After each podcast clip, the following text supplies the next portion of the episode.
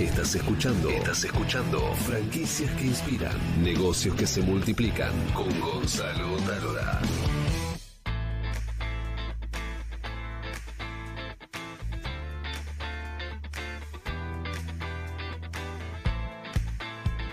Gran abrazo para toda América Latina. Bienvenidos a Franquicias que Inspiran.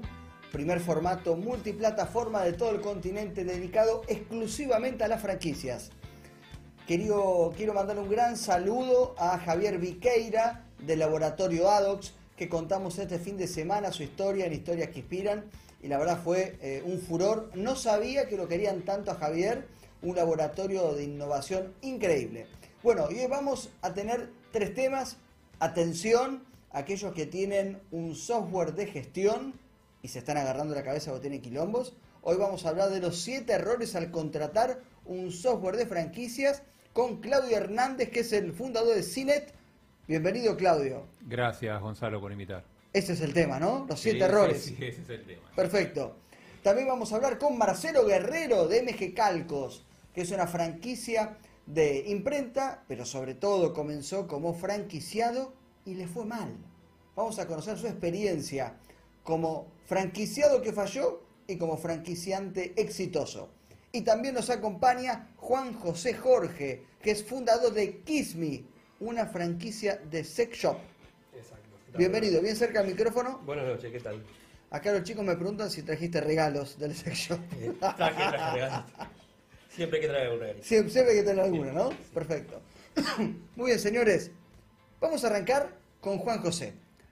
Y la gran pregunta es, eh, ¿te imaginas liderar un sex shop? ¿Te imaginas ser franquiciado de un sex shop? ¿Qué tiene de especial una franquicia de sex shop? ¿Se maneja distinto? ¿Hay que saber de sexo? Vamos a preguntárselo a él. Juan José, bienvenido. Muchas gracias. ¿Hace cuántos años que tenés este, la franquicia Kiss Me? Bueno, eh, Kiss Me está desde el año 2000 eh, con otra marca primero, después nació Kiss Me como, como franquicia y, y como locales de venta al público. Vos me contabas que sos fabricante. Nosotros somos todo. fabricantes, sí, exactamente. Tenemos la marca, nuestra marca se llama Digital Sex 69. Eh, Y fabricás, digamos, todos los productos que se ven en un Todos sex los shop. productos, exactamente, sí. La mayoría se fabrican con componentes importados, pero mano de obra y fabricación nacional. ¿Y desde cuándo o cuándo lanzaste la franquicia? Bueno, la franquicia, la primera franquicia se vendió en el año 2009. 2009, sí. Eh, que fue una franquicia exportada, que justamente se, se exportó a Uruguay y vendimos la franquicia en Uruguay. Y esa fue el- en sí la primera franquicia que vendimos. ¿Te resultó difícil vender una franquicia sex shop? Acá vamos al prejuicio, ¿no? Digo, Y al principio era difícil eh, el negocio, el sex shop. ah, mirá. Eh, claro, y justamente nosotros eh, cambiamos un poco la, la- la idea de- del comerciante o de, de la gente de cómo era el sex shop. Antiguamente era eh, lugares escondidos o... Es un tugurio. o- claro, y digamos, con vidriera negra con tres cruces rojas. Esas luces de neón que decía el sex shop, que ya... O sea, justamente cambiamos... Este, Vos lo hiciste más boutique, podríamos decir. Aparte, útil lo hice más amigable, también lo hicimos más amigable para que digamos, la gente. Que no parezca pare- que uno- que no parezca exactamente, que no parezca que uno entra en un lugar prohibido o, o, o excluido O- de la sociedad. Este, Democratizaste el digamos que sí, sí, hicimos muchas cosas, ¿no? Imagínate, hace tantos años. Este, sí, de hecho, han grabado muchos programas de televisión en, en locales nuestros. Eh, programas de Canal 13, Sí, programas sí, de- sí. eh, al aire, ¿no? ¿Y qué te decían cuando vos ibas a, proponer la franquicia? ¿Cuál era la, la, la, o la primera traba, la primera excusa? Eh, no, yo en realidad no, excusa no tenía. eh, Tuyas no, digo, de la gente, claro, sí, no. A ver, la gente que quería consultar por franquicia o que quiere iniciarse en el negocio también, eh, bueno, tiene como que primero tiene muchos prejuicios de ello, ¿no? Que hay que decirle que no, no las cosas, no está vendiendo nada ilegal, no es nada prohibido, ni entonces tenés que explicarle que generalmente eh, la, gente que viene son parejas, eh, que es- no te va a solucionar la vida, ni te va a cambiar nada, ni te va a cambiar tu gusto, simplemente vas a tener una relación más amigable, más divertida. Justamente se trata de eso. Entonces cuando vos ya le cambiás eh, esa idea, la gente empieza a entrar en razón, ¿no? Decime que alguna vez le vendiste un sex shop a alguien de 70, 80 años. Eh, Casi. Sí, sí. Y hace unos, un tiempito atrás, nuevo de ahora. O sea, mucha gente también se piensa que esto es nuevo, que es un negocio nuevo y no, no es así. Pero sí, tenía una señora. Bien, me Una gusta el señora- ama de casa. Me gusta. jubilada mayor, eh, no me acuerdo la edad, pero creo que pasaba. sí, sí, sí. ¿Y la atendía ella, el Eh, negocio? Eh, la atendía ella, sí. La Maravilloso. atendía ella, sí, sí, sí. Bueno, mucha gente, o sea, gente grande en el negocio o, o trabajando en internet inclusive también. Mirá. Sí, sí. Porque la realidad, ahora, más allá de esto que, que- que te hincho un poquito con el prejuicio, no deja de ser este, un negocio de ropa o Tal cual. una venta automática. qué sé Exactamente. yo, Sí, este, sí, o venta de celulares, es Claro, lo mismo. es lo mismo, Exactamente. simplemente que tiene una temática. Es un producto más. Ahora, ¿cómo los capacitamos en atención al cliente? Digo, ¿Tienen que saber algo en particular? Este, ¿Algo este, vinculado a la, a la sexualidad? No necesariamente. O sea, simple- o sea, con un asesoramiento sí. O sea, el trato es un poco, tener que tener un poco de tacto con la gente. Todavía hay personas que no te dicen ni buen día cuando entran. bueno, eso pasa claro, claro. Pero bueno, eh, simplemente, eh, principalmente es, no te va a cambiar la vida, o sea, no, no, venís- no tenés ningún problema. Bien. Por ahí tenés un montón, pero no, no, este, no, con no está la función, ¿no? Es para un sexo más divertido y no, digamos, no sectorizar en, en géneros, digamos. Preguntas insólitas que te hayan hecho. No te- ya no me acuerdo de tantas. Sí, ya me decían dos o tres. Eh, sí, desde gente que por ahí le compraba perfumes o geles, lubricantes, muñecas inflables, eh, ropa, este, que la llevaba a pasear y sí. Pero yo te decía preguntas insólitas a los franquiciados, ¿no? Ah, estamos hablando de franquiciados, sí. Eh, bueno, no, franquiciado no, tratamos de, hablamos mucho, eh, hablamos mucho, mucho, mucho, hasta desde, no sé, desde una lamparita hasta cómo vender y, y- y por qué, ¿no? Simplemente tenemos todo bien sectorizado con los manuales de procedimiento como para tratar de sanar todas las dudas, ¿no? O sea, preguntas, sí, de, de cómo se ponen las pilas, por ejemplo. Sí, sí. Porque claro, Eh, como cualquier otro aparato, una Sí, por sí. Eso. Claro. ¿cuál fue el momento más difícil que viviste eh, como franquiciante o que le tocó vivir un franquiciado tuyo? Y como, a ver, y puede ser este momento, aunque no es tan así, digamos. Eh, siempre vinimos, por gracias a Dios, venimos en crecimiento. Eh, no, no, no te podría hoy decir qué momento. Vos me contaste afuera de un episodio con un franquiciado Sí, que duró este sí, nada. nada, sí. Con- Contalo brevemente que me llamó mucho la atención. Bueno, se abrió desde. Nosotros en febrero trabajamos mucho por el Día de los Enamorados y gente de vacaciones, gente más relajada, un mes es bueno con nosotros. Y bueno, se vende una franquicia y quería sí o sí en una semana, 10 días como mucho, tenerlo abierto. Hicimos todo nuestro mayor esfuerzo, le pusimos toda la mejor onda. Lo abrimos antes del día, de, antes del día de los enamorados, el 14 de febrero. Se abrió el 14, el 10 de febrero y se cerró eh, los- el 30 de abril, justamente para ya mayo ya no estaba más. Eh, Dos meses. sí, un poquito menos, menos dos meses, sí. Eh, Nunca lo escuché eso. ¿eh? yo tampoco, pero lo viví. De hecho, si se googlea, todavía está al local como si estaría funcionando y, bueno, ¿Qué fue lo que, lo que pasó? ¿Qué pasó? Yo creo que fue una cuestión de ansiedad, de,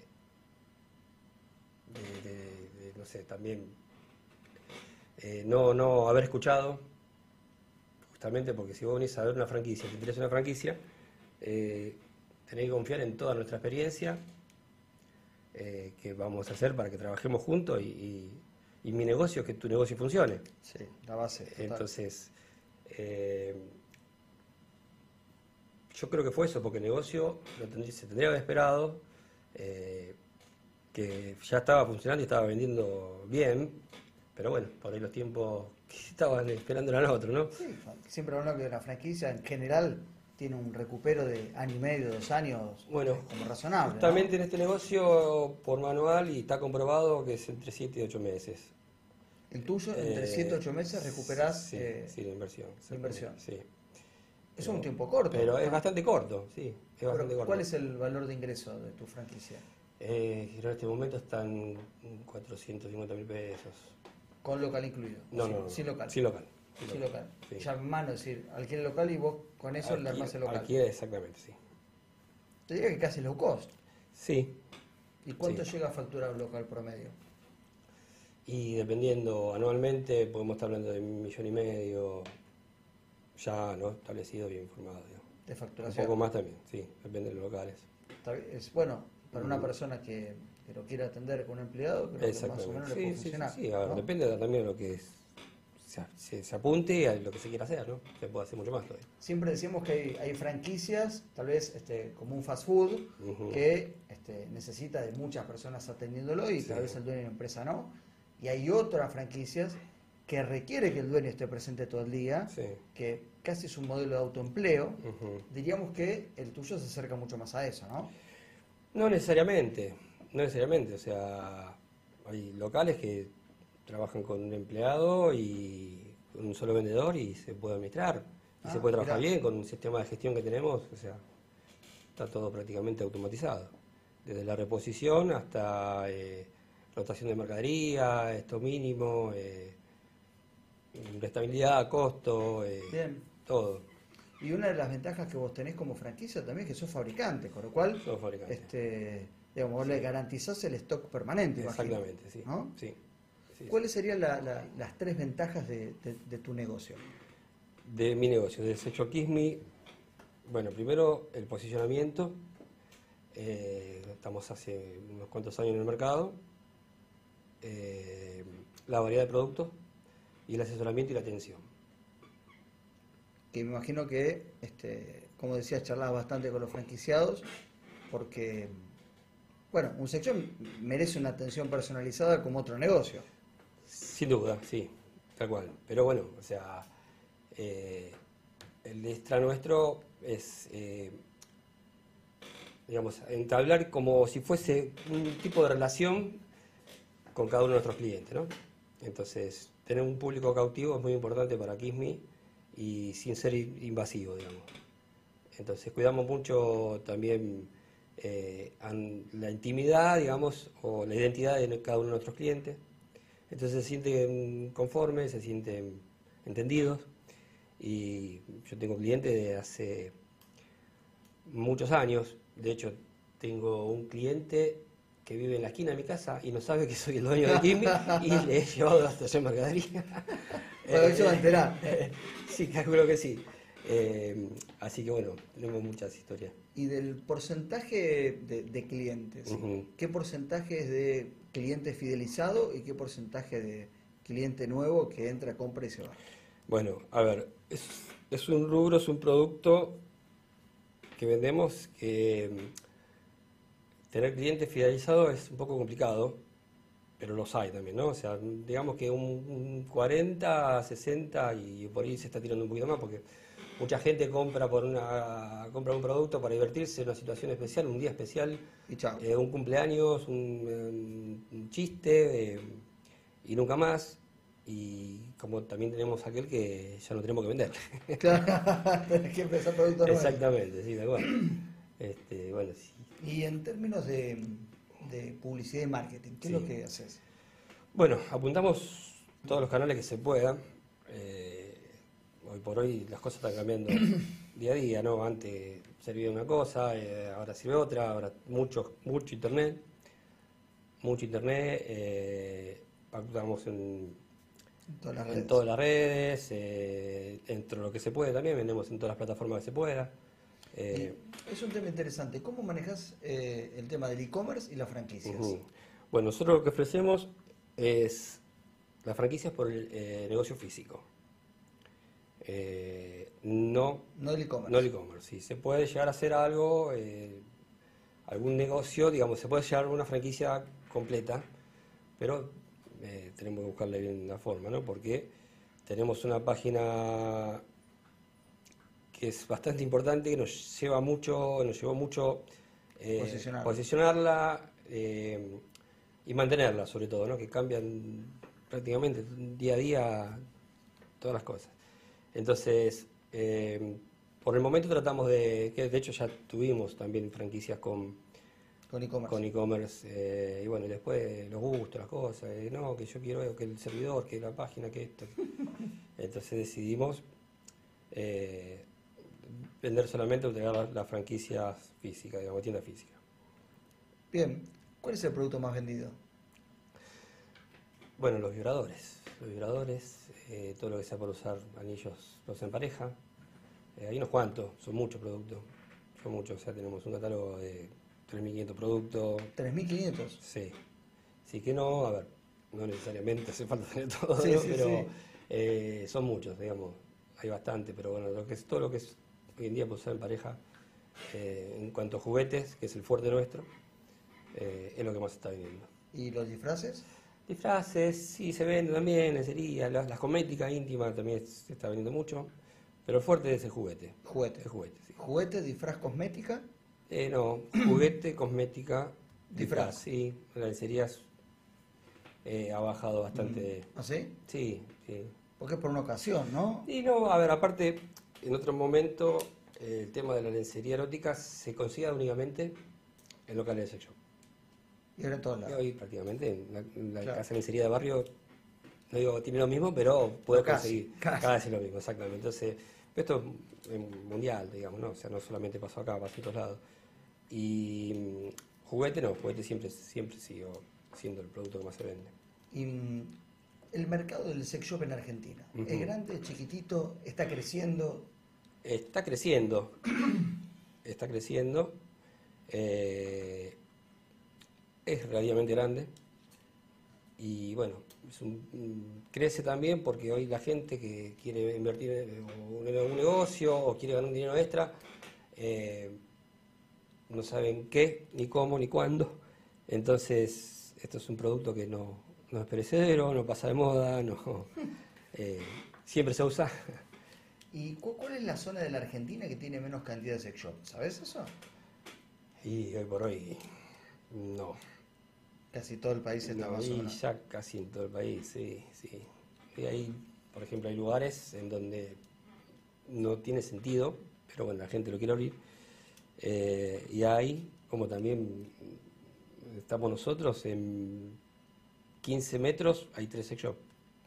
En 15 metros, son tres direcciones distintas. Y funcionan los tres. Sí, trabajamos los tres exactamente, sí. Claro. De hecho, son clientes nuestros también y, y con la mercadería que nos compra y trabajamos los tres. Bien, eh, querido Juan, un placer. Igualmente. Este, bueno, no sé si los regalos los quieren, chicos, lo- todo lo que trajo. Ya se van a llevar. El disfraz de conejito que se lo lleva. bueno, Juan, muchas gracias. No, por favor.